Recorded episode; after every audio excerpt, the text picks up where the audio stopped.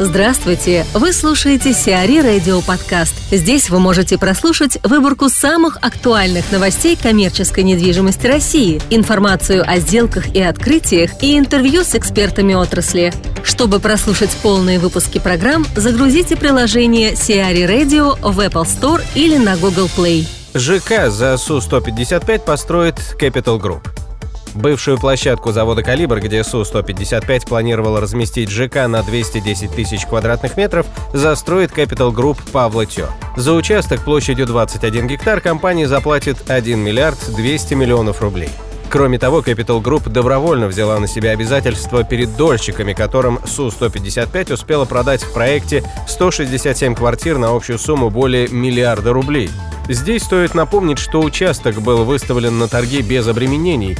Общая сумма средств, которые потребуются на реализацию проекта, оценивается специалистами в 13 миллиардов 800 миллионов рублей. Напомним, на территории завода «Калибр», располагавшегося в СВАО Москвы на улице Бачкова, Су-155 планировал построить 147,5 тысяч квадратных метров жилья и около 63 тысяч квадратных метров коммерческих помещений. Том Диваншир Гриффин, управляющий директор JLL по России и СНГ, рассказывает о своих впечатлениях от МИПИМ 2017.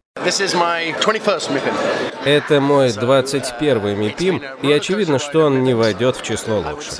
Но должен отметить, что в этом году его посетило большее число российских участников.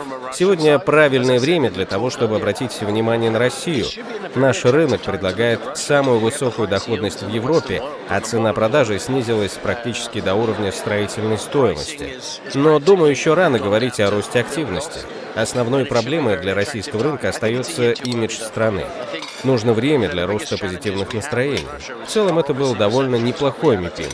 У нас было большое число встреч, есть интерес к рынку.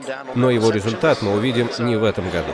В последние годы Россия и ее представители были менее заметны на МИПИМ, особенно по сравнению с 2008 годом. Тогда Россия была в центре внимания. Сейчас мы видим, как МИПИМ становится все более интернациональным, а фокус в нем все больше смещается в сторону жилья, в том числе студенческого, а также других альтернативных активов. Все мы в недвижимости любим стабильность, а сейчас мы проходим через год больших перемен. Это и выборы в Европе, и новый президент США, и будущие выборы президента России в 2018. Людям для принятия решений нужна стабильность, а нынешний период особенно стабильным назвать нельзя. Москва пустит с молотка помещение театра.